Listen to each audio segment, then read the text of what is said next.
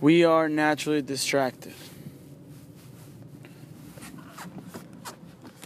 Even as I do this, I'm driving a stick shift, and it's a lot to think about. But I can handle it because I also think that we never grow.